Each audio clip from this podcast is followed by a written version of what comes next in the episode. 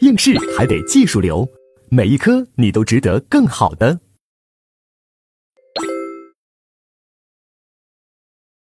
好，那我们行为讲完以后，接下来按照逻辑顺序就要讲讲到结果，那就是第五讲，客观要件的第三个结果。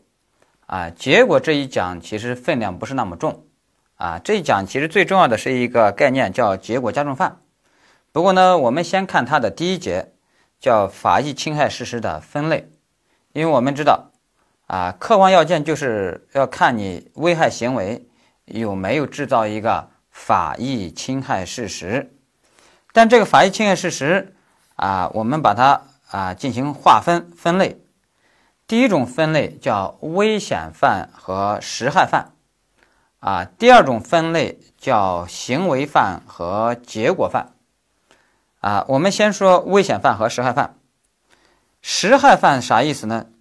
就是立法者规定了成立这个罪，就要就要求。具备实害结果，啊，那这样的犯罪呢，就称为实害犯，啊，比如说我们刑法就规定了，生产销售劣药罪要成立的话，光有这种生产销售劣药的行为还不够，还要求有实害结果，比如说出人命，吃死人了，啊，那这个生产销售劣药罪就是一个什么？就是一个实害犯。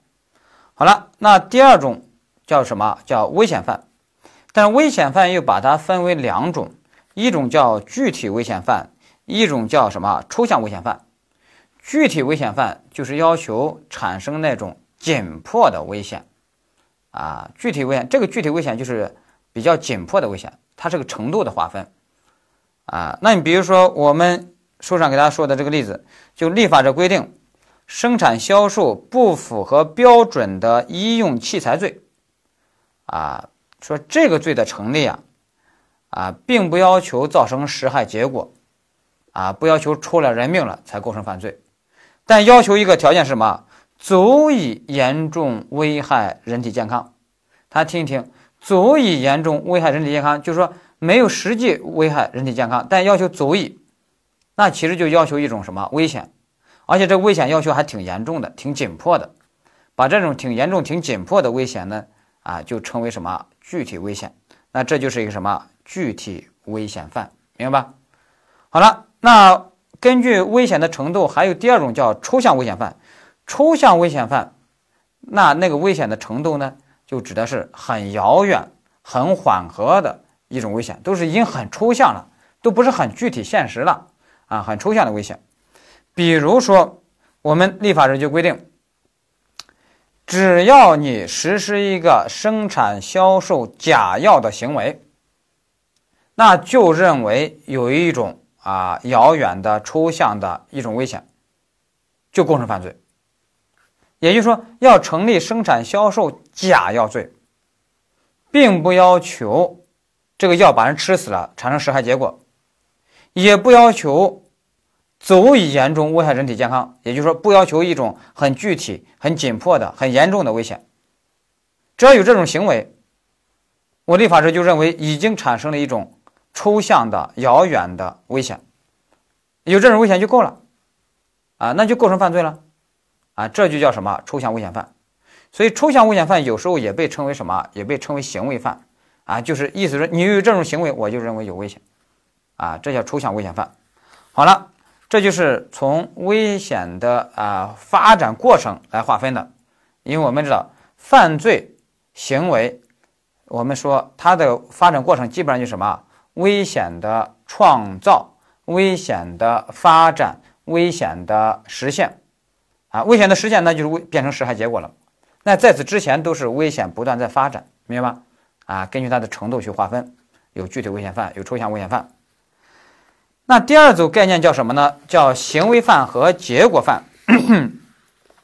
行为犯和结果犯这一组概念呀，它的含义很混乱啊，每个教材都有自己的那个定义。正因为很混乱，所以我们考试其实考这一组概念考的反倒比较少一些。你大致了解一下啊，我们就取其中一种啊，就是法考界它比较。啊认可的一种标准。就什么叫行为犯呢？就是没有把实害结果作为犯罪成立条件的那种罪名。比如我们刚才说的是什么生产销售假药罪啊，那他就是个行为犯，就他只要有这种生产销售假药的行为，啊，你就构成犯罪了，明白吧？再比如说啊伪证罪，伪证罪的成立并不要求实害结果，也就是伪证罪的实害结果就是什么？因为你做伪证，结果让人家坐了冤枉冤枉坐牢了，那是不是只有让人家冤枉坐牢，你伪证罪才成立呢？不是的。你只要叭叭叭叭的那啊瞎说一通，做了伪证，只要有这样的行为，你就构成犯罪啊！这也是什么行为犯啊？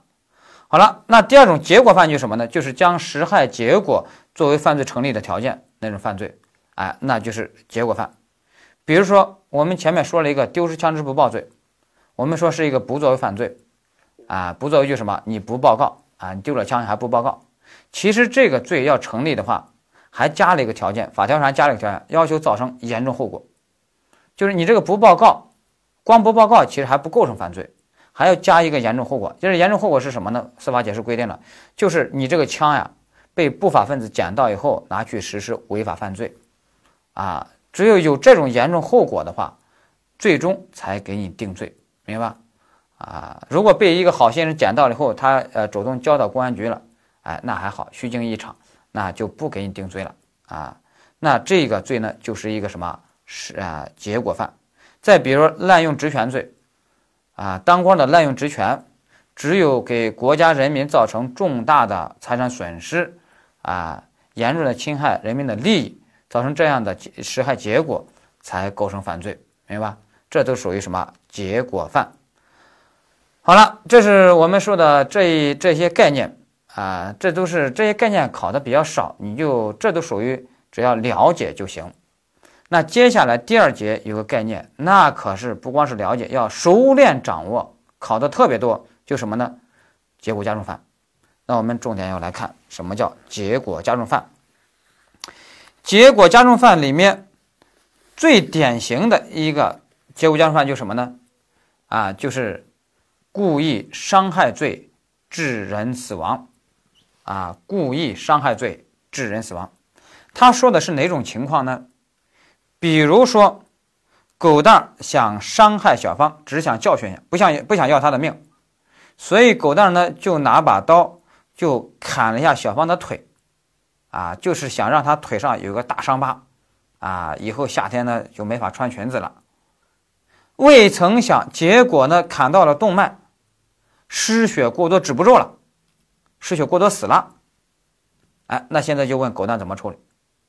我们说狗蛋，你首先构成的还是故意伤害罪啊，因为你并不是想要他的命，不是说捅他的脖子、捅他的心脏，所以呢，没法给你定故意杀人罪。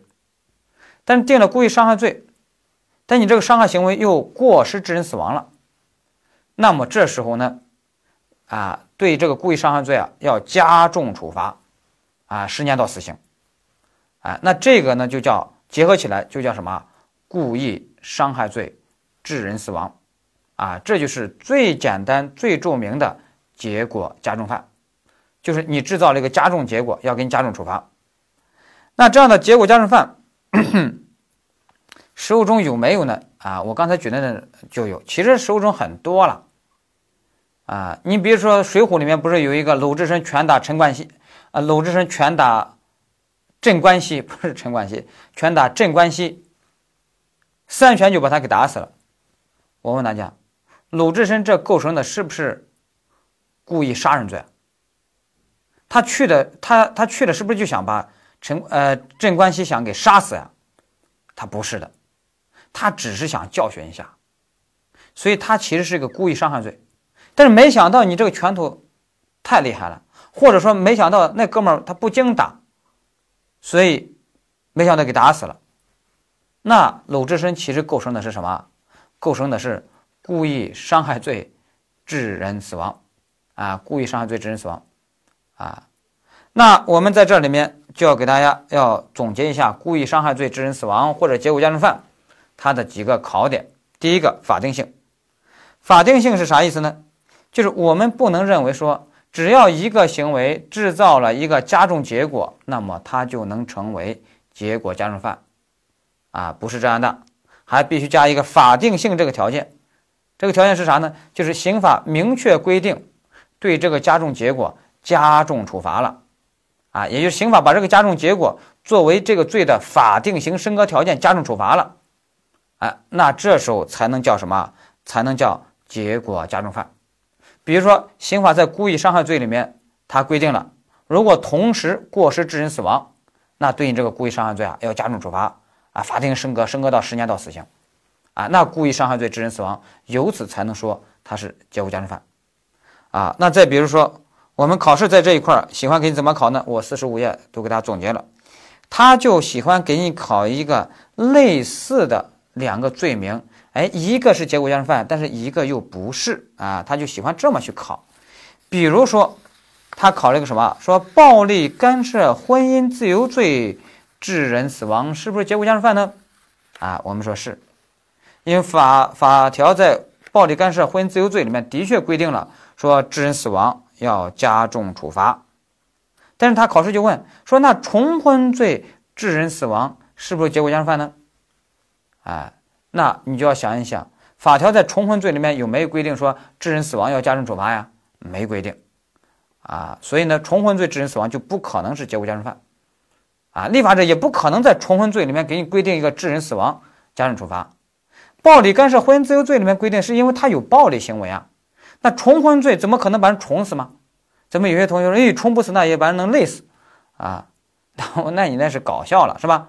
所以呢，我们重婚罪里面没有规定致人死亡要加重处罚，所以没有这么一个重婚罪致人死亡这么一个结果加重犯，明白吧？啊，就是这么去考的。那我们接下来要特别注意的是一个什么呢？大家翻到四十六页上面，就是结果加重犯的主观要件，还是要给大家提醒一下这个主观要件，就是我们知道对基本犯那都是故意犯罪。啊，基本犯都是故意犯罪，而对加重结果一般来说都是过失，啊，都是过失心理。比如说我们刚才说的故意伤害罪致人死亡，你故意伤害罪肯定是个故意犯罪，是吧？那这个致人死亡是故意致人死亡还是过失呢？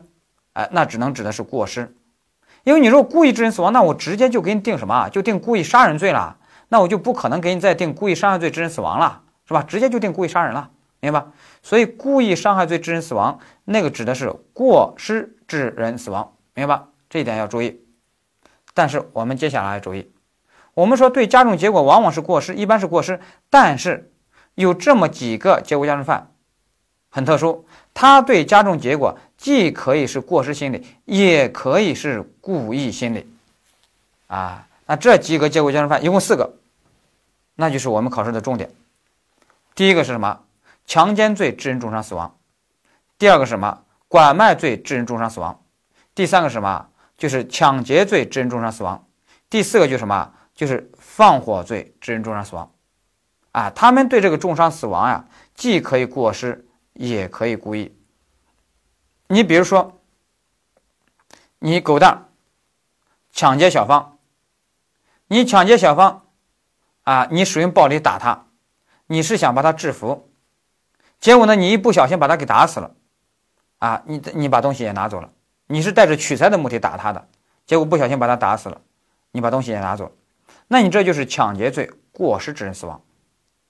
那还有你狗蛋要抢劫小芳，要取财，带着取财目的实施暴力，结果小芳激烈反抗，你心想我还不信制服不了你，我制服不了你，我这个你的钱我怎么拿呀？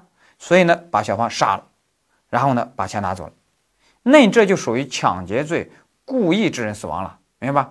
前罪故意致人死亡，所以像这种呢，啊，对这个重伤死亡结果既可以过失，也可以故意，啊，这个呢一定要掌握好，它才是我们结果加重犯里面的考试的重点。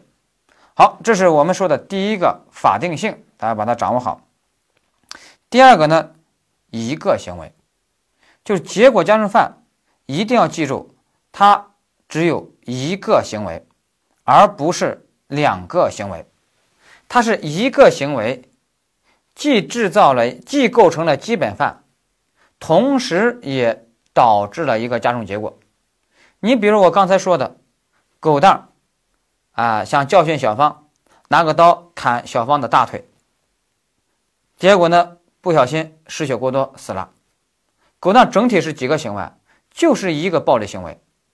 这一个暴力行为，一方面构成基本犯故意伤害罪，同时制造了啊过失制造了死亡结果，所以叫故意伤害罪致人死亡。这是一个行为啊，一定要注意。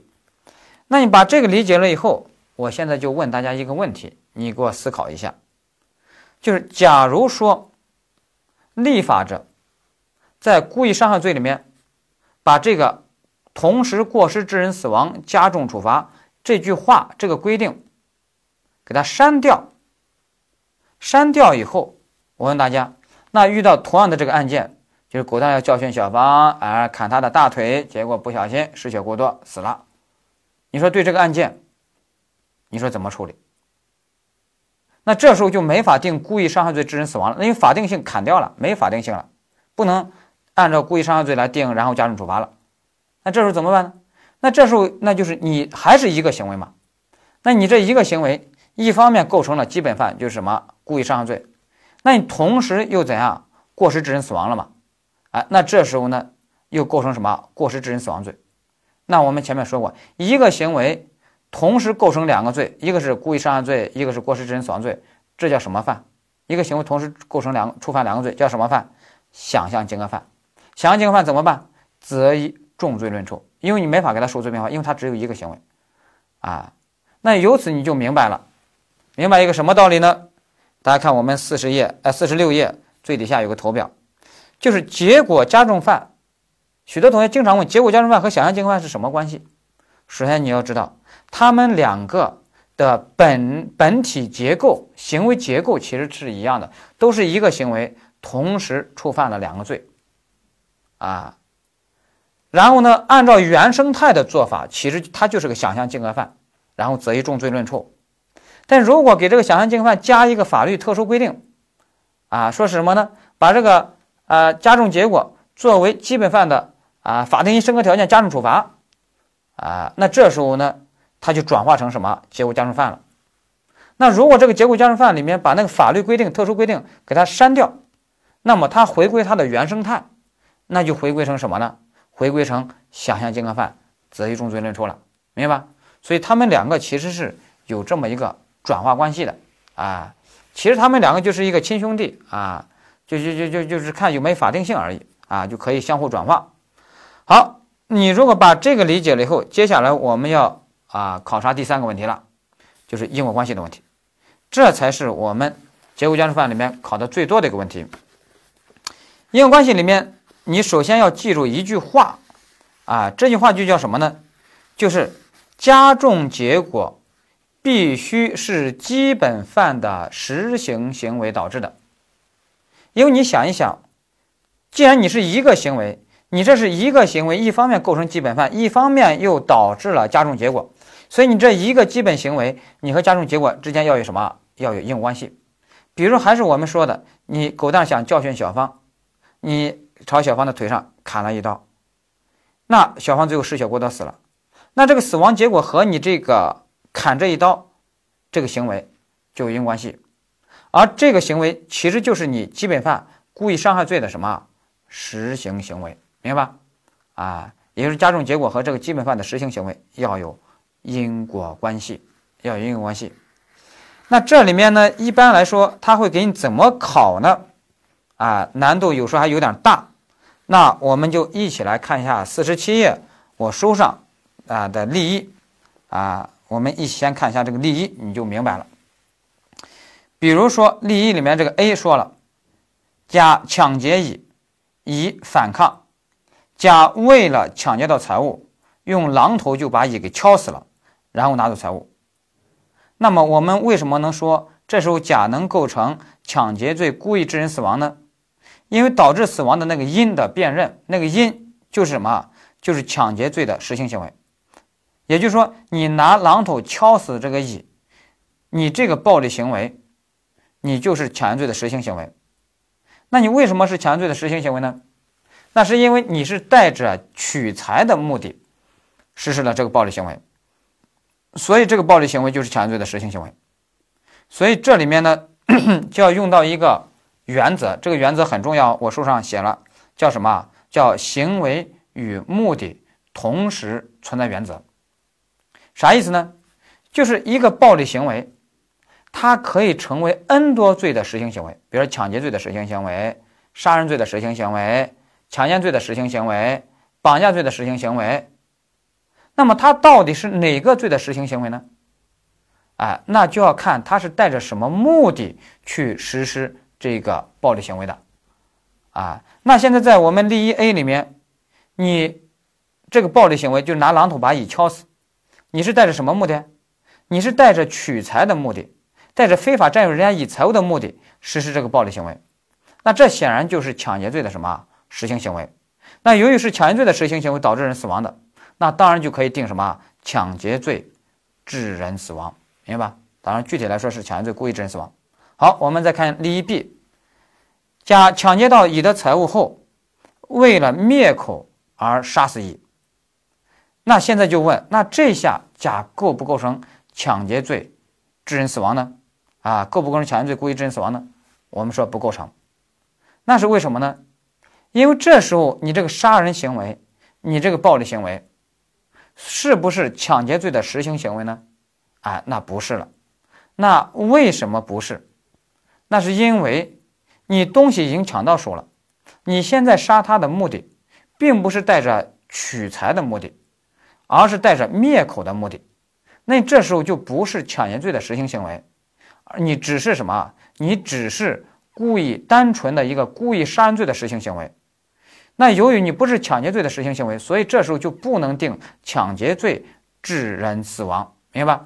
那这时候呢，你其实是实施了两个行为，前面实施了一个抢劫罪的行为，后面又实施了一个单纯的故意杀人罪的行为，那后面这个又构成故意杀人罪，所以这时候应当怎么办？是前面的抢劫罪和后面的故意杀人罪怎么办？数罪并罚啊，数罪并罚，要注意是这样处理的。那大家把这个理解了以后，我担心大家在这里面。又提炼出一个不太准确的一个标准，什么标准呢？因为我看有些同学在啊呃，我不知道他在哪学了一个标准，这个标准不太准确，不太准确什么呢？他就认为这个例一 A 和 B 里面，例一 A 例一例一 B 里面这两个案例里面，他提炼的标准说，哦，我发现了这个 A 这个案例里面啊，为什么能定抢劫罪致人死亡？是因为他的抢劫罪还没既遂。啊，所以定抢劫罪致人死亡，而这个 B 案例里面，那这个甲为什么不能定抢劫罪致人死亡，只能定抢劫加杀人数罪并罚呢？哎，那是因为前面的抢劫罪已经既遂了，啊，也就是说他根据基本犯有没有既遂来判断是否构成抢劫罪致人死亡，还是说数罪并罚。我告诉大家，这个标准你也不能说完全错，你比如说在 A 和 B 里面，这个标准好像就能管用。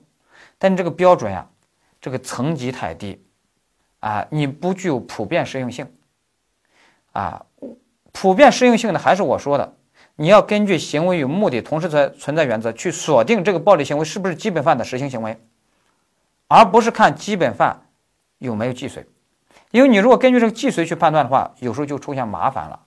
你比如说，那这个甲敌想抢劫乙，然后呢对乙就要实施暴力。正在实施暴力的时候，忽然发现，这个乙啊，原来是自己这二十年来一直苦苦寻找的杀父仇人。哇，今天终于等到你了！那你那点财，我看得上吗？啊，什么抢劫不抢了，今天就要弄死你，抓住机会。所以呢，带着这个目的把乙干掉了，然后拂袖而去，啊。那现在我的问题是，那你如果按照基本犯抢劫罪是否既遂来判断啊，到底定抢劫罪致人死亡，还是说抢劫加杀人数罪并罚？好了，那现在这个基本犯既遂了吗？没既遂。那没既遂，那你是不是就要定抢劫罪致人死亡？但是我们说，刚才这个案件里面能定抢劫罪致人死亡吗？啊，能定这个结果加重犯吗？不能定。啊，为什么不能定呢？因为你现在这个杀人行为，虽然你那个基本上强奸罪没有既遂，你那个强奸罪是个什么犯罪中止？因为你主动放弃了犯罪中止。那你现在呢？你这个杀人行为，你这个暴力行为，还是不是抢劫罪的实行行为呢？不是的，因为你这时候实施这个杀人暴力行为，你是带着什么目的的？你是带着取财的目的吗？不是的，只有带着取财的目的才是抢劫罪的实行行为。而你现在没有带着取财目的，你只带着一个单纯的杀人的目的，那你就只是单纯的故意杀人罪的实行行为，明白吧？那由于你不是抢劫罪的这个实行行为，那把这个人杀死了，那当然不能定抢劫罪致人死亡，那要定什么？前面一是一个抢劫罪，犯罪中止，再加一个故意杀人罪既遂，然后怎么办？数罪并罚。因为你这时候其实是两个行为了，不是一个行为，明白吧？我希望大家把这个呢一定要掌握清楚，啊，把这个能理解那才可以。因为我们考试在强奸罪里面就考过这个问题，考了一个什么呢？说一个甲男要强奸乙女，先是要强吻，结果乙女激烈反抗过程中啊，把甲男的舌头还给咬断了，还吐回甲男的嘴里。那甲男呢，疼得哇哇直叫，就怒了啊！这时候呢，就带着泄愤的目的，把这个乙女就给掐死了。现在这道题就问甲男怎么处理？那你如果说哦，如果啊基本犯如果既遂了，那么啊就只能数罪并罚；如果基本犯没有既遂，那么。就可以定结果加重犯，比如说强奸罪致人死亡呀，强奸强奸罪致人死亡。那现在人家就考了个基本犯强奸罪，既遂了吗？没既遂。这个强奸罪现在是一个什么？是个未遂啊。那这时候呢，你是不是就啊不是既遂啊没既遂？那这时候就要定强奸罪致人死亡？不是的啊，这时候还是要定什么？强奸罪的未遂，再加故意杀人罪，然后怎么办？数罪并罚，那是为什么呢？因为这时候的这个暴力行为、杀人行为，他是带着什么目的啊？他是带着奸淫的目的吗？不是的，他这时候带着泄愤、带着杀人的目的。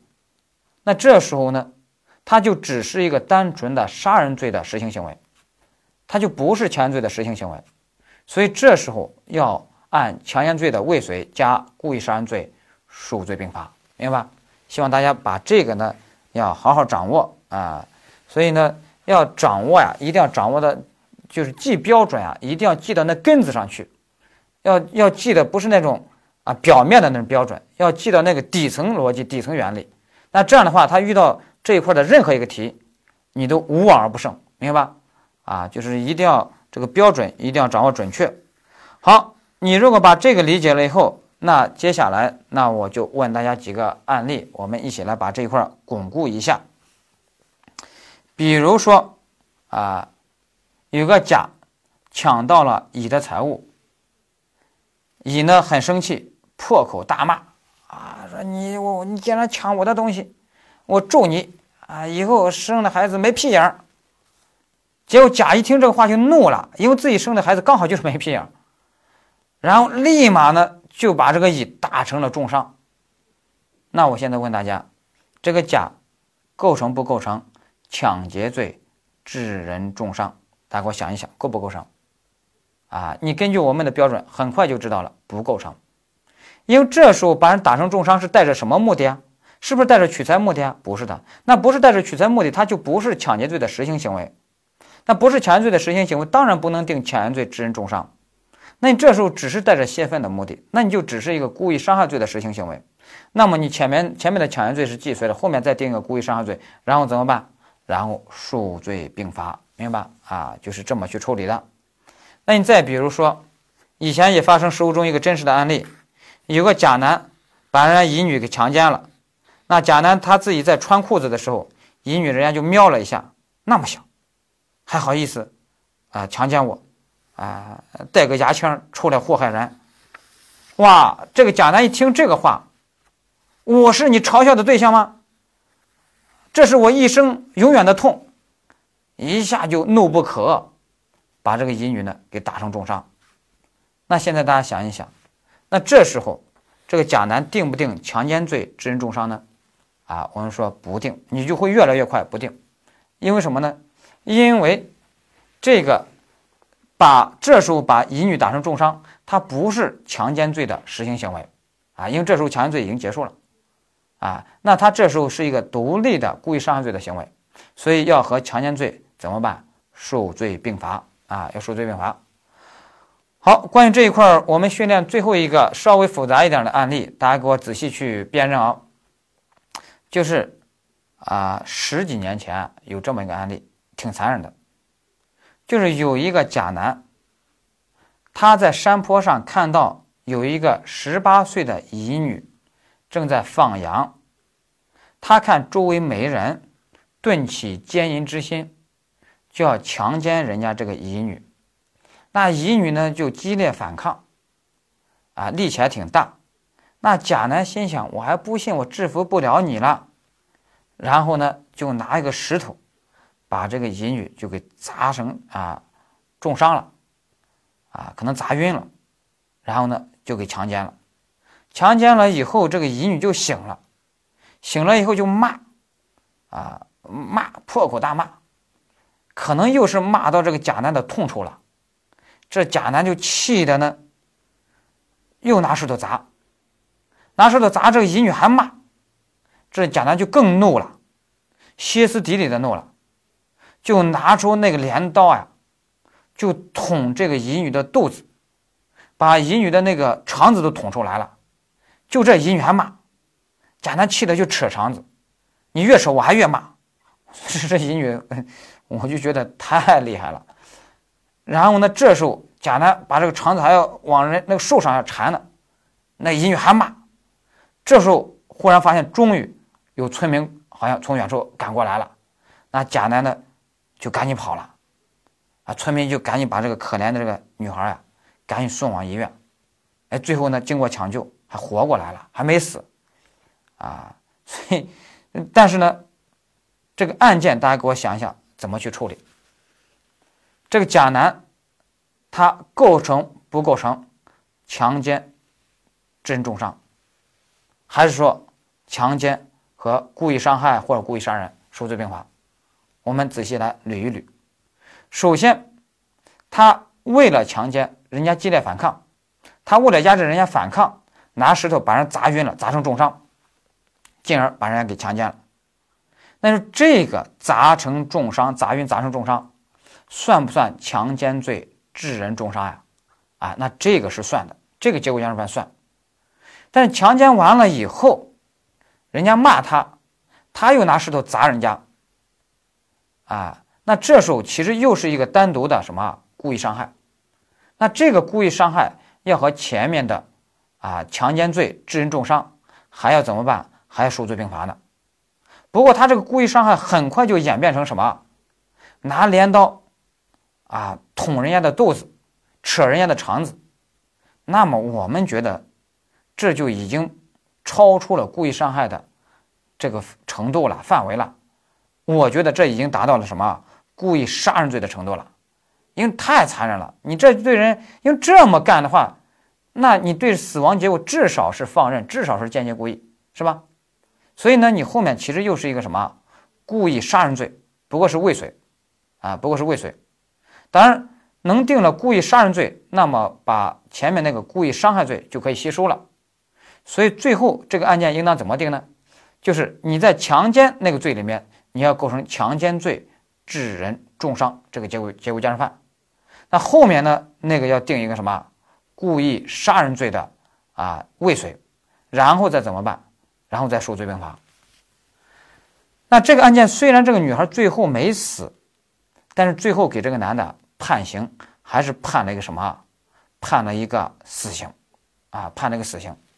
这个判死刑，啊，我觉得是可以的，因为他手段真的是很残忍，啊，虽然他没杀死人，未遂杀人未遂可以从宽，也可以不从宽，不从宽那就可以判死刑，啊，所以判了个死刑，啊，没问题。我就觉得这个女孩啊，一方面是命够硬，二一方面这个生命力啊这么顽强。这个女孩真的就印证了尼采在那个《善恶的彼岸》那本书里面说的那句话，很有名的那句话，大家都知道了，就是什么？凡杀不死我的，必使我强大，是吧？我觉得咱们呃法考生啊，得学习这种精神，就是反就是失败一次不用怕啊，就是凡打不倒我的，必使我强大，是吧？啊，就是这样。好了，那我们这个讲完了以后，因果关系的因的辨认啊，我们主要就讲完了。那因的辨认这个讲完以后，因接下来还有第二个问题，就是一个小问题，就如果这个加重结果。指的是致人死亡，比如说什么什么致人死亡，故意伤害罪致人死亡。那么那个因不但要求是，比如基本犯的实行行为，而且要求这个行为啊，这个暴力行为有个程度要求，要有致人死亡的危险啊，要有致人死亡的危险啊，就是根据当时的环境条件认为要有致人死亡的危险啊。为此呢，我书上举了个例子，这个例子呢很重要。啊，我们一起来看一下，就是甲殴打乙，在殴打过程中啊，又采取了一种啊伤害的方法，就是拿这个枪头捅乙的背部，捅捅捅，这也是一种殴打伤害的一种方式。但是他捅这个背部，他只是想伤害，但是呢不小心误碰扳机，子弹呢就给发射出去了，把乙就给打死了。那这个就问。啊，那这个甲怎么办？能不能定故意伤害罪，致人死亡？那我们说，导致死亡的那个因，的确是伤害行为，但具体来说是什么？就是枪头捅背部这个行为。但是大家想一想，枪头捅背部这个行为本身有没有致人死亡的危险？一般来说会把人捅死吗？啊，是不会的，啊，大家注意，那个枪头可不是带着刺刀那个枪头，拿刺刀捅啊，就是那普通那个枪头来捅。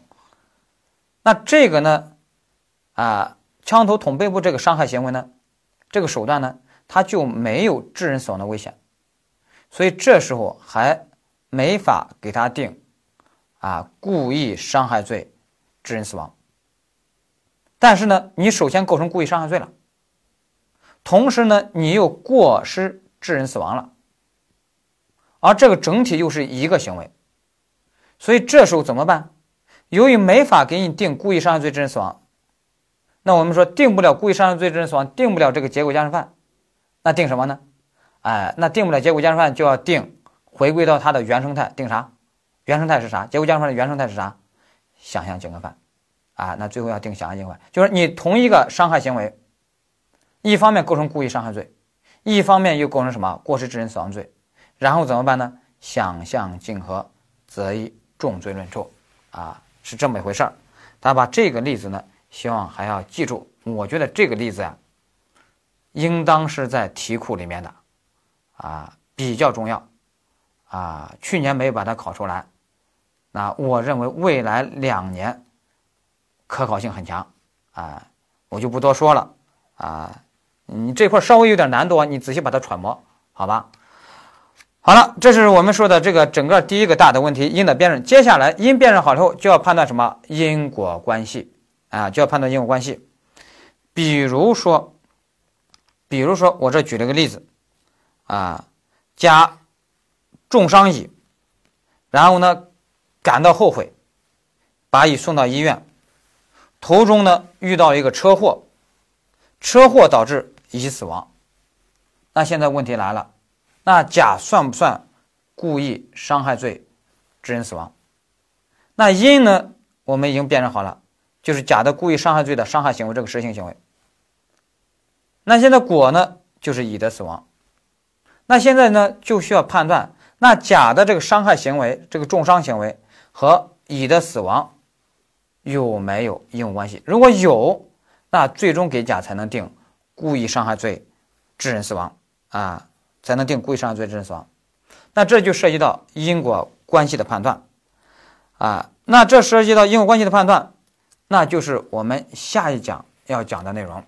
不过在这里面呢，我们先给结论啊。我们给结论就是这里面遇到了一个什么介入因素？这个介入因素就是这个车祸。这个车祸我们又觉得是比较异常的，所以我们最终认为。是车祸直接导致这个乙死亡，那这个死亡呢就不能算到甲的伤害行为头上，跟甲的伤害行为是没有因果关系的，那甲最终不构成故意伤害罪致人死亡，那甲就只构成故意伤害罪既遂啊，就是重伤既遂。好了，那这个因果关系到底该具体怎么判断？那就是我们下一讲第六讲要讲的问题。